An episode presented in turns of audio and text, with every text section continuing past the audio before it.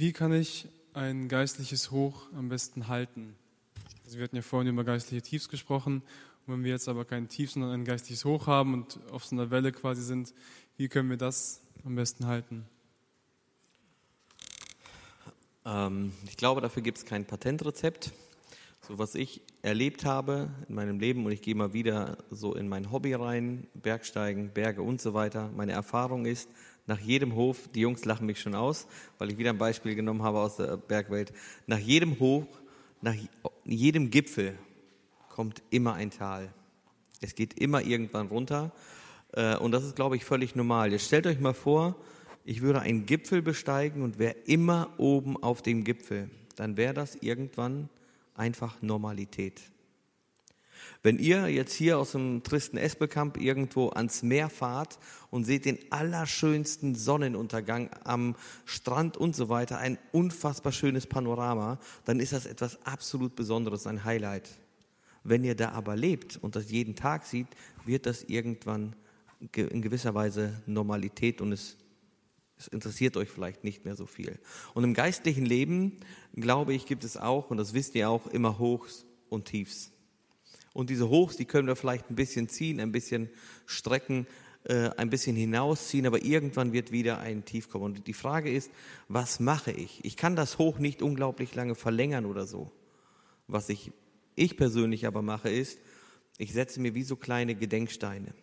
Dinge, die ich in meinem Leben irgendwie platziere, um mich daran zu erinnern, was ich dort erlebt habe.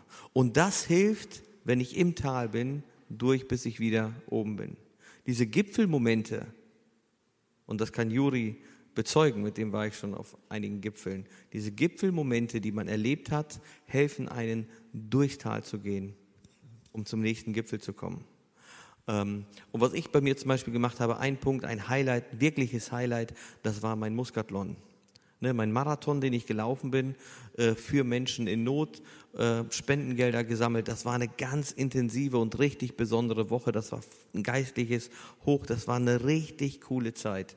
Und in meinem Büro hängt immer noch die Finisher-Medaille und eine kleine Nadel. Wir haben so eine kleine Nadel äh, geschenkt bekommen als Zeichen dafür, dass es Menschen gibt, die wirklich leiden. Ne? Und wenn du die Nadel in deinen Schuh legst und anfängst zu laufen, dann wird es echt unangenehm.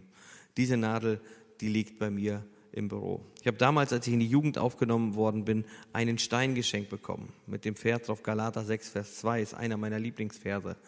Ähm, dieser Stein, der liegt immer noch in meinem Büro. Und immer, wenn ich umgezogen bin, hatte ich den Stein immer mitgenommen immer in meinem Büro. Und so versuche ich, wenn ich ein geistliches Hoch habe, wenn ich irgendwie eine Phase habe in meinem Leben, wo ich sage, das ist eine besondere Phase, eine gute Phase, eine, an die ich mich gerne zurückerinnern möchte, dann versuche ich das an kleinen Dingen festzumachen und die wie Gedenksteine, wie äh, ja, Gedenkmäler in meinem Leben zu platzieren, dass ich mich immer wieder daran erinnere.